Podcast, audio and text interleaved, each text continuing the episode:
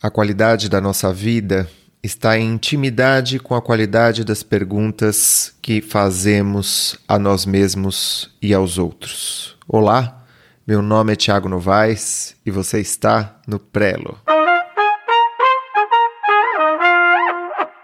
Olá, minhas queridas, meus queridos, fabuladores, confabuladores, digníssimos beletristas. Hoje eu gostaria de propor para você cinco perguntas que você deve se fazer sobre o seu uso do tempo e a sua ética de trabalho. Eu falei que a qualidade das perguntas das nossas vidas se pauta pela qualidade das nossas perguntas e existe uma importância muito grande no tipo de pergunta que a gente faz para si mesmos. Se a gente se pergunta o tempo todo porque afinal de contas a gente sempre dá errado, ou porque afinal de contas tudo que eu faço dá nisso ou naquilo, talvez é, a resposta a essa pergunta seja a própria pergunta. Seja uma orientação específica, um olhar específico que sempre vai pautar essa pergunta. E se você fizer outras perguntas, se você direcionar a sua atenção para outro lado, talvez você tenha outras respostas, talvez você consiga fazer tecer respostas e essas respostas sejam mais dinâmicas, sejam mais vivas, sejam mais produtivas para aquilo que você quer para si mesmo. É, e as nossas perguntas de hoje, elas têm a ver com com tempo, com, com, com, com o uso que você faz do tempo, como, como você acorda de manhã, como que você lida com os seus, né? com o seu bem-amado, a sua bem-amada, com seus parceiros, com seus filhos, com seus parentes, com o trabalho, é, de que maneira você aceita ou não aceita esse trabalho, como que você se vê no presente em relação ao futuro.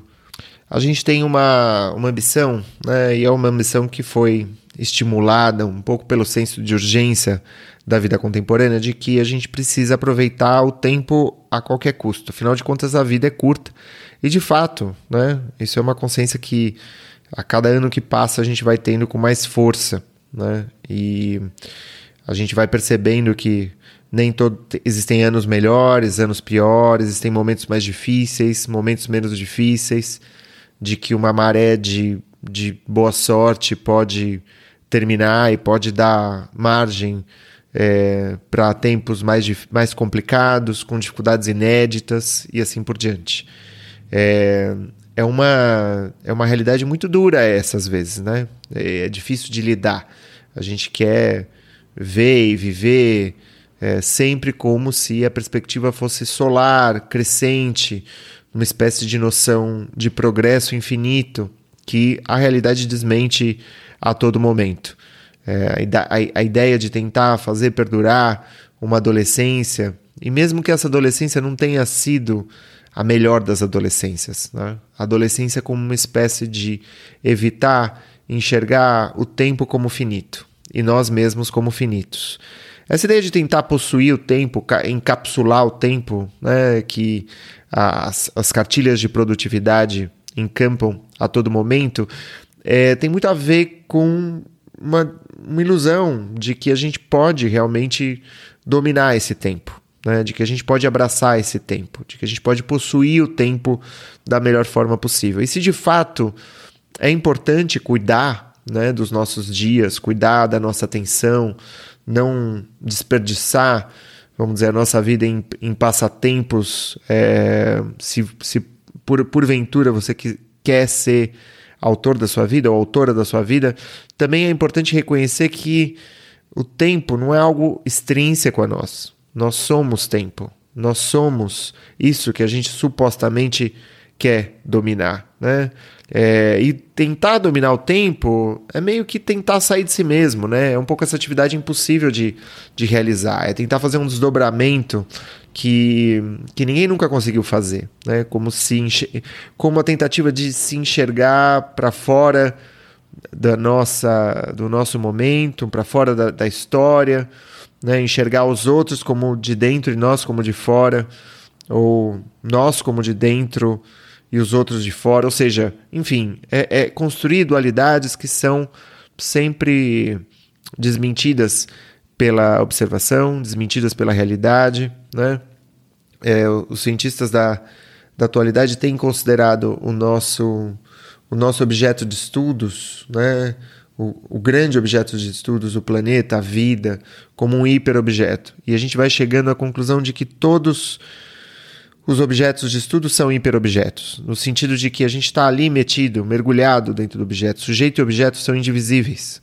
Né? Não é, é, O nosso tempo não é um rato de laboratório que você vai condicionando, descondicionando ao nosso bel prazer. A coisa é muito mais densa e é muito mais difícil e é muito mais intrincada, principalmente porque a máquina de interpretação e de análise ela está dentro da gaiolinha do rato. Né? Nós somos o rato, nós somos a gaiolinha, né? e, e o mundo também. Ou seja, não, não há uma. Existe uma porosidade muito maior do que aquela que a gente está uh, do que a gente aquela do, do, que aquela que a gente aceita admitir a, a, princípio, né? Na verdade, a ideia de dominar o tempo, de, de controlar o tempo, tem a ver com uma busca por segurança, quando na realidade essa insegurança é inatingível, né?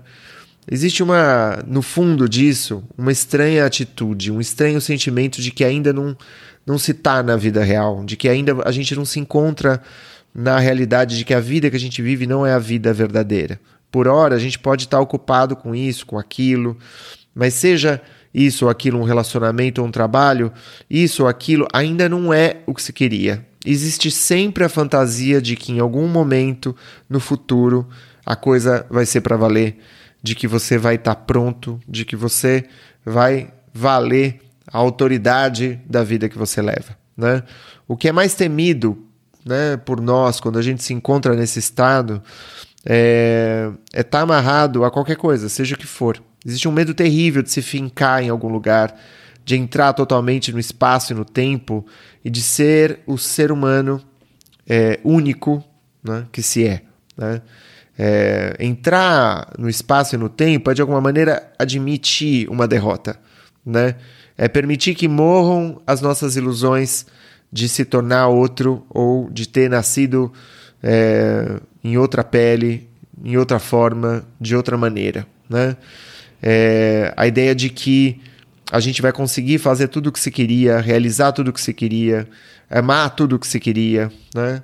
E o fato é que sempre vai haver muita coisa para fazer e por fazer. E não vai ser feito. Né?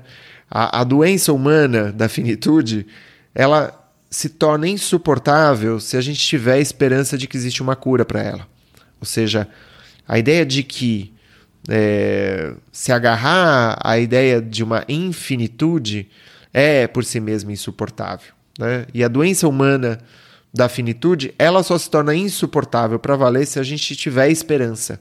E nesse sentido, a esperança de uma cura, a esperança da infinitude, da, é, da imortalidade, ela precisa morrer né? Ela precisa, é, a gente precisa abdicar dela, né? Isso talvez seja tornar-se maduro, reconhecer a vida, se tornar-se adulto, né? Eu acho que ser incapaz de escapar dos problemas da finitude, sejam eles a morte ou a quantidade de e-mails que a gente tem para responder, né, não é em si mesmo o problema. O problema é a inaceitação. Né? E nesse sentido, eu tenho cinco perguntas para fazer para você e para você se fazer ao longo das próximas semanas. A ideia não é responder a essas perguntas imediatamente, a ideia é conviver com essas perguntas, é habitar essas perguntas, é deixar que essas perguntas reverberem em você, ressoem em você, né? É, porque isso tem tudo a ver com as nossas escolhas, isso tem tudo a ver com quem você quer ser, né? ou quem você é, né? de fato, como autora, como autor, tá bom? Primeira pergunta que eu faria para você é: em qual área da sua vida você está buscando conforto e segurança quando o importante exigiria um certo desconforto? Quando aquilo que você de fato deveria estar tá fazendo exigiria um certo desconforto. Ou seja, em qual área da sua vida você está atrás de conforto e de segurança, quando na verdade você devia estar tá, de fato procurando não, não o conforto e a segurança, mas um certo desconforto né? uma, uma certa perturbação. Né? É, ir atrás dos seus projetos vitais, daquilo que você sente, você sente como mais importante, e não só para você, talvez para o nosso tempo, para a sua comunidade, para os seus filhos, para os seus pares, né? envolve não ter tudo sob controle. Né? É, eu não sei quem sabe, se você não sabe, eu vou contar agora, mas recentemente eu vim para Barcelona, né? eu me mudei para Barcelona. Né? É, e mudar de um país para o outro, diferentemente de você, eu não sei, enfim, não sei o quão definitivo isso é, como que vai ser, não consigo prever esse tipo de coisa. Mas o fato é que é, é muito diferente você fazer um turismo ou você fazer um movimento migratório, né? E, e o movimento migratório, assim como o turismo também, mas de forma muito mais aguda, é, envolve você abraçar um, um, um desconforto, né? uma falta de controle, um desregramento, né? A gente habita os, as nossas regras, a gente habita os nossos hábitos, né? Os nossos hábitos são aquilo que habitamos, né? E quando você vai para um outro tempo, com uma outra, num outro lugar, com outra língua, com uma outra alimentação, o teu corpo todo, o teu estado de espírito, os teus ânimos, o teu, os teus, é, os teus movimentos é, de alma e os teus e os teus movimentos intestinais, eles são diferentes, né? Existe uma adequação, existe uma adequação para que não haja uma adequação, né? Ou seja, tudo o que é vital e importante envolve algum tipo de constrangimento, envolve conversas difíceis, né? Mas a gente costuma fazer continuamente escolhas no dia a dia que priorizam a evitação da ansiedade né, que prioriza uma distração, uma procrastinação, né, o medo dos compromissos. Então a gente vai prefere arrumar a mesa do que fazer aquela ligação mais importante. Né? A gente prefere, às vezes, tomar responsabilidades demais do que fazer a coisa que você deveria, deveria estar fazendo agora. Né? Essa ideia de se preocupar compulsivamente com várias coisas para evitar fazer aquilo que é mais importante para você nesse momento e que de fato vai representar, vamos dizer, um avanço, um passo adiante. Né? Eu acho que a gente tem que se fazer dentro dessa pergunta outras, como essa escolha que eu faço, essa decisão, né? Esse meu ato do dia a dia, ele me faz crescer ou ele me faz diminuir? Né? É, existe uma pergunta perigosa é, que é ah, o que, que me faz feliz, né?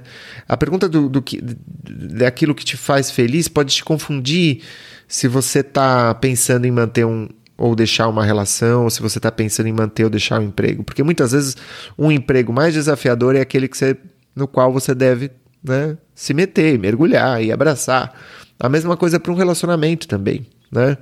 É, eu acho que é o confronto entre um crescimento desconfortável ou uma estagnação confortável? Com, a qual, com qual delas você vai ficar? Segunda pergunta. Você está se julgando a partir de padrões de produtividade, de performance impossíveis de cumprir? Existe uma fantasia de domínio, de controle, né? Existe, vamos dizer, uma tendência para muitos de nós de fazer compromissos impossíveis, de alcançar metas impossíveis, né? É, um pouco a ideia de que a gente pode alcançar tudo, ou cobrir tudo, ou encobrir tudo, ou dar conta de tudo. Dominar, seja é, educar os filhos, viajar, socializar, ativismo político, ativismo social, é, falar três línguas, ter um corpo perfeito. Você precisa de. Do que, que você precisa? Você realmente precisa de tudo isso? Né? Isso está respondendo, vamos dizer, ao anseio de quem? Né? Isso, isso, é, isso, qual é a finalidade de ter, manter tudo sob controle? E outra, é, você está assim é, dirigindo a sua vida é, como se fosse possível ter tudo sob controle? Né? O que, que você faria de diferente hoje com o seu tempo se você tivesse plena convicção de que a esperança e a salvação não vão chegar nunca? De que seus padrões sempre foram e sempre vão ser inalcançáveis. E que você nunca vai ter tempo para o que esperava. Né? Existe uma certa crueldade consigo mesmo. A gente é um pouco masoquista e sadista, sádico, né? É, é, em se impor e às vezes impor aos outros essas exigências. Né? É, no lugar de pegar aquilo que, que é essencial, e aí isso envolve decidir, né? que para muitos é uma atividade impossível decidir, Né? Imagina, decidir alguma coisa. Pô, vai ter que decidir, ou isso ou aquilo. Meu Deus, como é que eu vou conseguir decidir qualquer coisa? Né? Porque decidir qualquer coisa é matar alguma coisa, é matar parte de mim. Então, não, eu não consigo me decidir por isso ou por aquilo. Né? É... Ou seja, eu prefiro ser cruel e me impor exigências impossíveis de cumprir, a pegar aquilo que é essencial, e para isso eu preciso decidir, e fazer isso que é essencial muito bem. Ou fazer bem né? aquilo que é essencial. Né? Terceira pergunta. São perguntas. É, a gente não está aqui para brincadeira, né? Como você pode ter imaginado. Terceira pergunta é: em que medida você ainda precisa aceitar o fato de que você é quem você é? E não a pessoa que pensa que deve ser. Em que medida você ainda precisa aceitar o fato de que você é quem você é e não a pessoa que pensa que deve ser? Mais uma maneira de adiar o confronto com a finitude, com a verdadeira é, e muito provocadora de ansiedade, né? É, com aquela verdade mais ansiogênica de que é isso aí, você é essa pessoa. Você vai crescer, você vai amadurecer, você vai se desenvolver, mas em essência é isso aí. Né? Tratar a sua vida presente como parte de uma jornada para se tornar a pessoa em que você deveria se tornar, né? É, em que medida que você deve abdicar dessa ideia, né? De tomar o, o hoje como uma jornada nunca alcançável, né? De se tornar a pessoa que você deveria ser ou de que você deveria se tornar, né? É, é, é um pouco essa ideia, vamos dizer, que a gente precisa deixar para trás é, de, de que em algum momento a gente vai adquirir o direito de existir, né?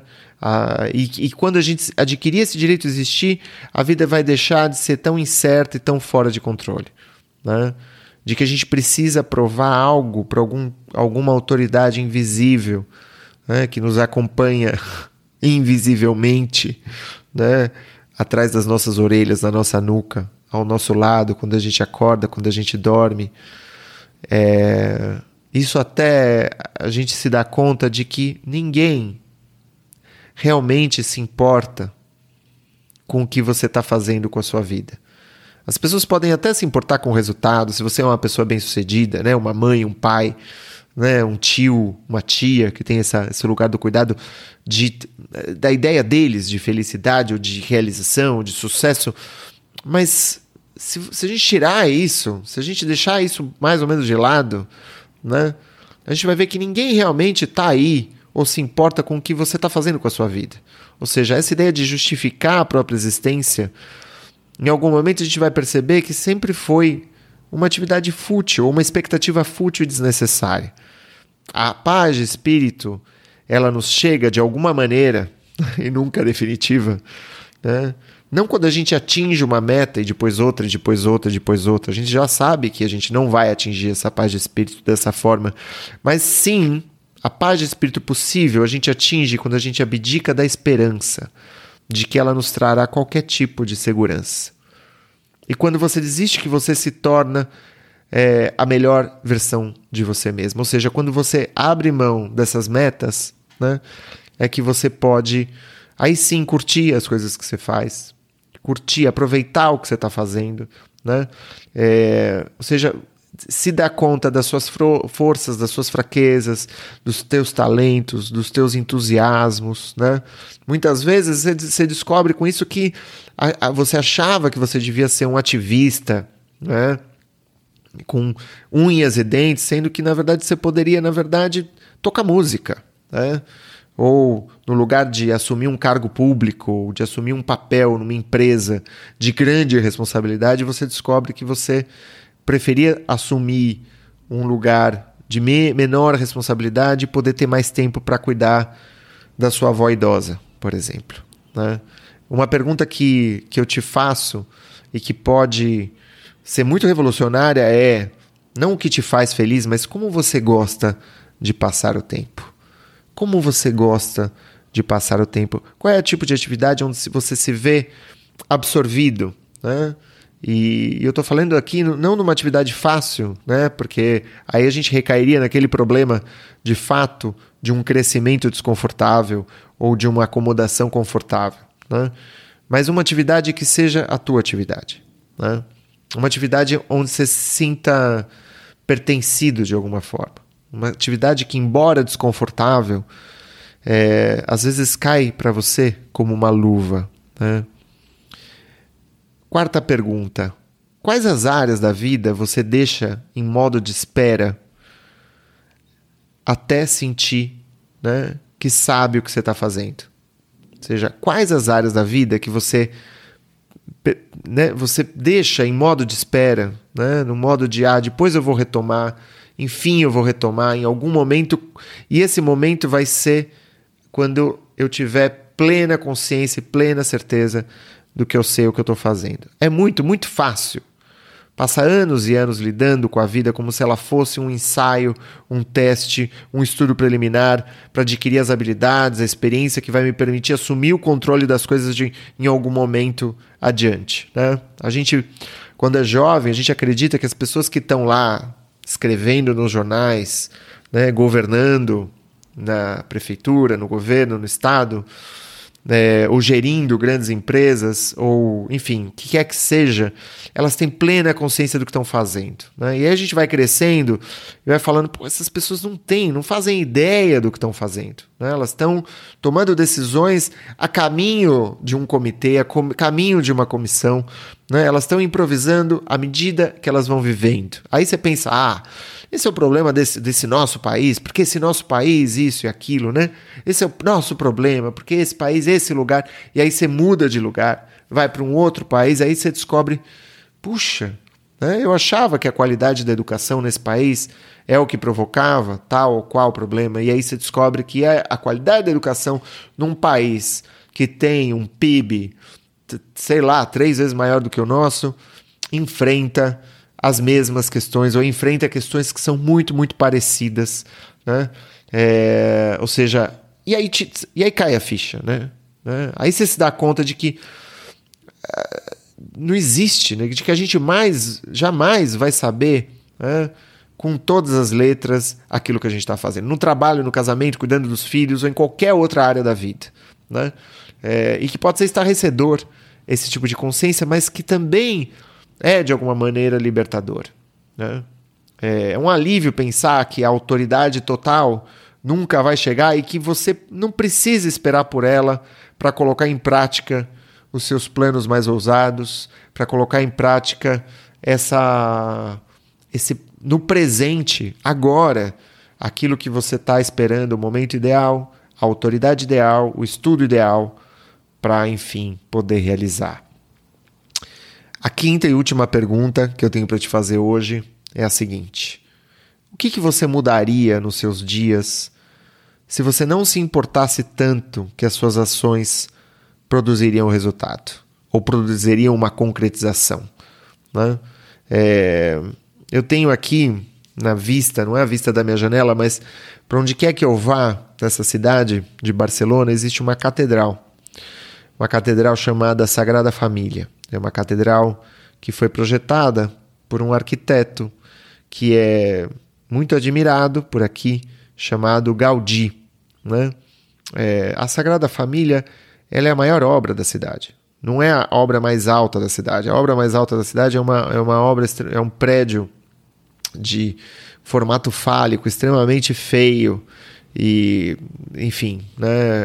Ou seja, não é a, a obra mais alta da cidade que é esse que é essa obra feia, né? Mas é uma obra Sagrada Família que Gaudí em vida sabia, tinha plena consciência de que ele nunca concluiria, é, de que ele estava construindo ou projetando alguma coisa que superaria a sua biografia, a sua linha do tempo. Ele nunca veria concretizado aquilo que ele colocou no papel, aquilo que ele desenhou, a sua maior obra, a sua obra é, que lhe daria sentido. A obra que lhe daria sentido não poderia dar sentido para ele, porque ele morreria antes, inevitavelmente. Né? Eu acho que a gente precisa procurar é, um sentido em todo trabalho que a gente faz, em toda ocupação, seja de criar um filho, porque esse sentido já está ali implícito, não é?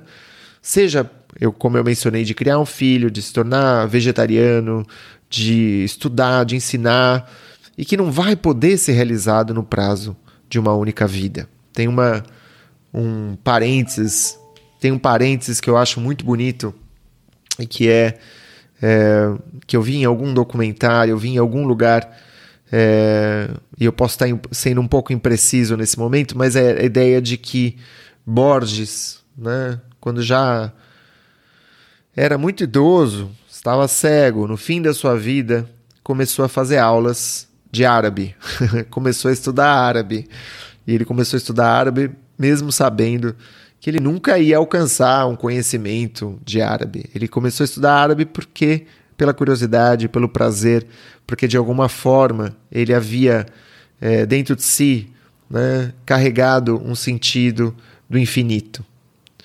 Enfim, o que você poderia começar a fazer hoje se pudesse se desapegar de atingir resultados, se pudesse se abdicar da ideia de resultados imediatos. O que você poderia começar a fazer hoje, né? É, e que pudesse ser livre da realização. A gente está, enfim, todos nós, cada um de nós, esculpindo a pedra de uma grande catedral cuja realização não veremos jamais.